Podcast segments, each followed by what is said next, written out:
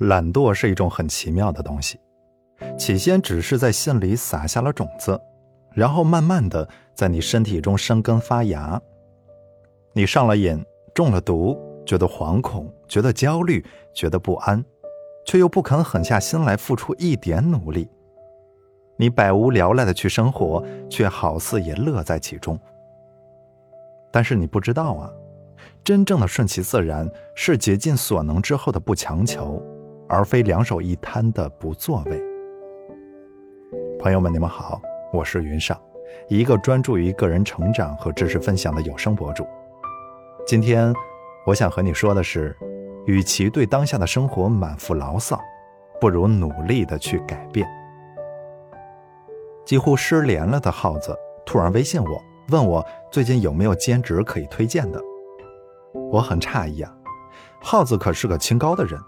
当年大学刚毕业就被一家央企招去了，据说是当做储备干部培养的。现在怎么突然就屈就找起兼职来了？耗子的解释是，现在的工作特别闲，上一天班休息三天，所以想找个兼职给孩子赚点奶粉钱。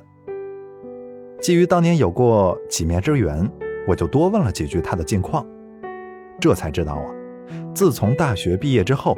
他就在央企里扎了根儿，可惜啊，一直是埋在土里，并没有什么起色。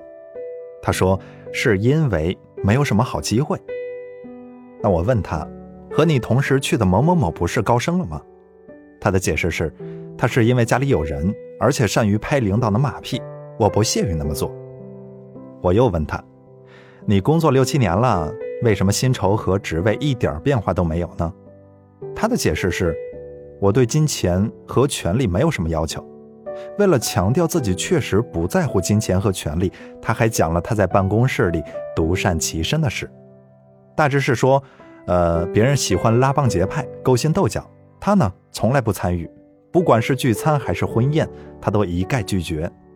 他说，出卖人格的事情我一件都没有做过。可惜的是，升职加薪并不以此为指标。末了。他还得意地补充了一句：“我是一身正气，两袖清风。”听到这儿，我哑然失笑。钱不重要，能用钱解决的问题，难道你没有发觉你是一件都解决不了吗？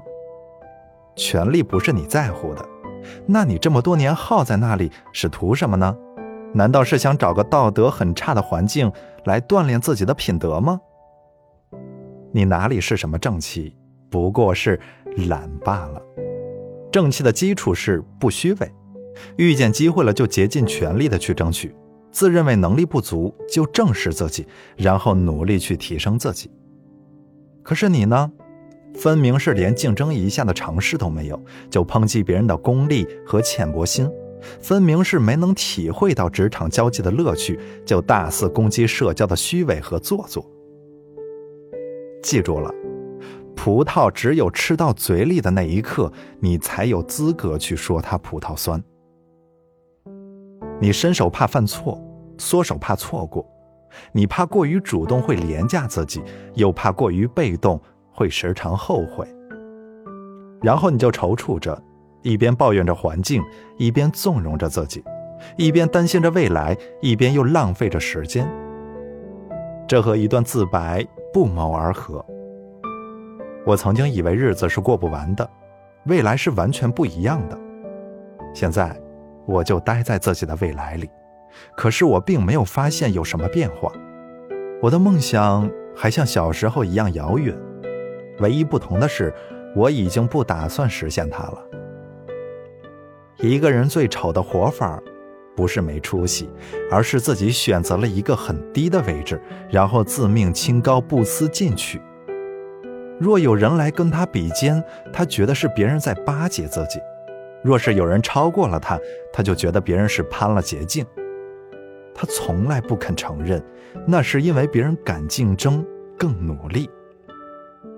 当你自己没有做到时，就不要怀疑那些完成的人是弄虚作假。如果你一直活得很 low，那么你就会一直在最底层，以很 low 的姿势挣扎着。要我说，你不过是发现自己在勤奋、自律、才华等方面比不过别人，所以才会表现出超出你年龄的豁达来，以期在道德和人生境界上打败别人。只是啊，你用跳高的姿势去跳远，人生怎么可能会出好成绩呢？周同学总是喜欢找我要安慰，而我每次呢都是往死里对。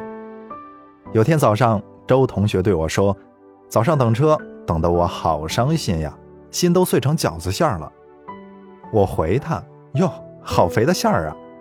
他又说：“公交车上太挤了，我都快被挤成饺子皮儿了。”我又回他：“那你还得再挤一挤，你这皮儿也忒厚了点儿啊。”他接着说：“你说这些老头老太太不上班干嘛呢？不晚点出门？”跟我们这些年轻人抢什么交通资源？不知道迟到了要扣满勤奖吗？我继续对他，我就特别支持老头老太太早上跟年轻人挤，留那么大的舒适空间，让你在车上看《人民的名义》就对了吗？不跟你挤，你就不知道该去努力挣钱去买车呀。要过上舒服的生活，前提是你能够赚到足够让自己安心的钱。功利世界的外壳是坚硬的，你只有很努力，才能够让它变得柔软。在此之前呢，安逸更像是陷阱，笼中鸟得到了安逸，失去的就是自由；温水中的青蛙得到了安逸，失去的就是生机。安逸的时间久了，稍微努力一下，就以为是在拼命；稍微吃点苦头，就以为是要了自己的命。再发展下去。你就会变得学不进去，玩不痛快，睡不踏实，吃的特多，浑身没劲儿。所以啊，你应该将安逸当做你此时最大的仇敌，因为他正在一点一点偷走你的时间、品格、能力和机会。遇到问题了，你不去想怎么解决，首先想到的是怎么逃避，怎么推卸责任，比如装作没看见，假装不知道。要不就是信口雌黄的说，这个不归我管，不是我的错，因为所以等等等等，这些理由让你心安理得的保持一个较低的水准，自然也就失去了成长的机会和变优秀的可能性。解决问题时，你习惯了否定性的思维，那不可能，我也没办法，怎么会？反正我不喜欢这些词语。会诱使你的大脑停止思考，让你不停的为自己找理由，而不是为问题找答案。遇见有人给自己提意见，你是一句都听不进去，总觉得自己是对的。那这样的后果是，谁也不愿意再给你提意见了，而你也再也听不进去真话了。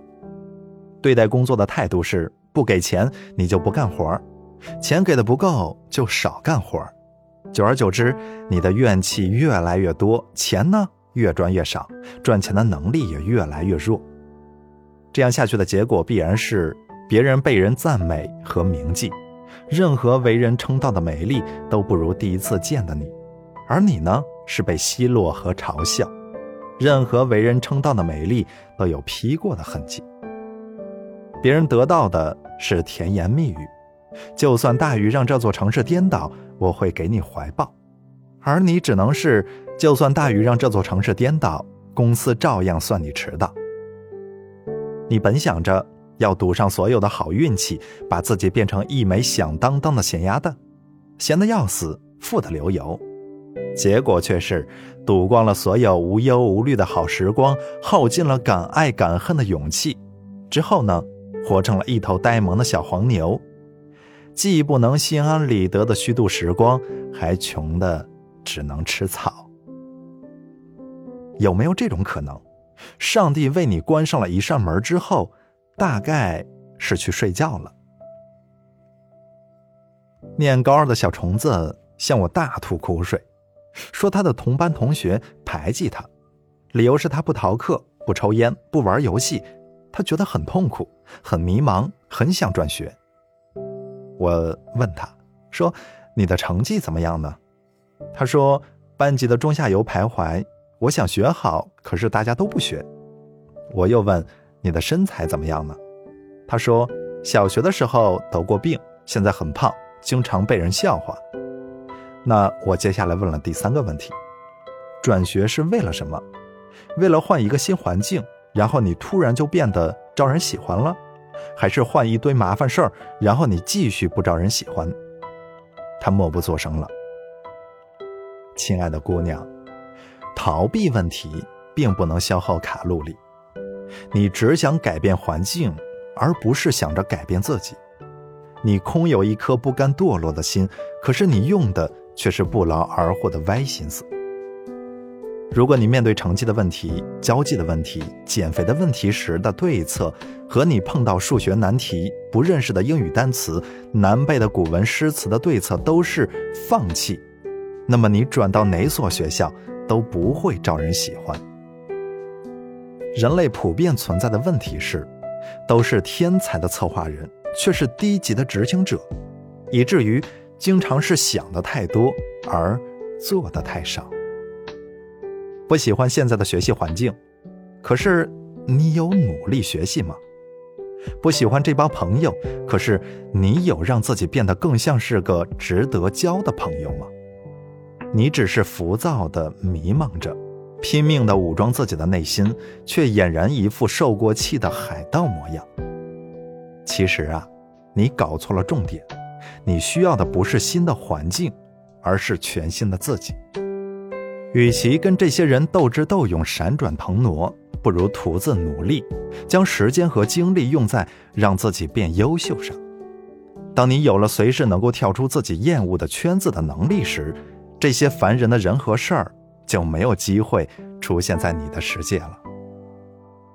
人呢，是一种奇怪的物种，不是非要经历过大是大非、大风大浪才会觉得绝望。常见的现象是，很多人会无端的、自然的冒出来一种莫名的绝望感。比如，你会在闺蜜的婚礼现场突然失落，为什么别人都过得那么好，只有自己糟糕的不像话？比如，在同事的颁奖典礼上，你会觉得备受打击，没有什么优越感，光是为了活着就已经用尽全力了。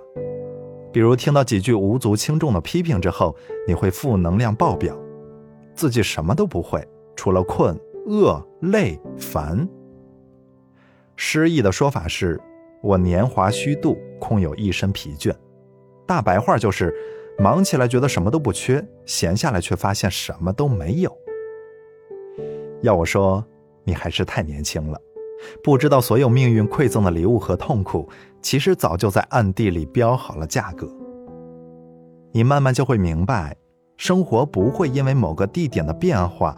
而突然变得顺风顺水，也不会因为某个人的出现而带给你一个崭新的未来。未来的幸运，都是此时自我改变的结果，是过往努力的积攒。所以，在迷茫的时候，你还是让自己忙碌起来吧。忙碌的感觉特别好，你会觉得没有辜负早上化的妆，中午吃的牛肉饭，昨天晚上熬的夜。我总是强调说。人应该对生活有要求，可是有太多人是严格要求别人，充分惯着自己。比如新买的小白鞋儿，拿到手的时候，如果觉得哪个地方有一丁点儿污点儿，那必定要气急败坏的找卖家理论，费时费力的换货退货，至少至少也得给个差评或者数落他们几句。出门的时候更是眼观八路，耳听四方。小心谨慎的，就像是全世界的脚都在预谋着要踩你。可是没过半天儿你就穿着它，在满是泥泞的小道上，和恋人天真浪漫的踏青去了。新买的手机第一次磕破的时候，心疼的快晕了过去，至少至少也会想着给他贴个防刮的手机膜和防摔的手机套。可是没有过半个月，从书桌上掉下来，从床头上掉下来。跑步的时候掉到跑道上，管他呢，摔就摔吧。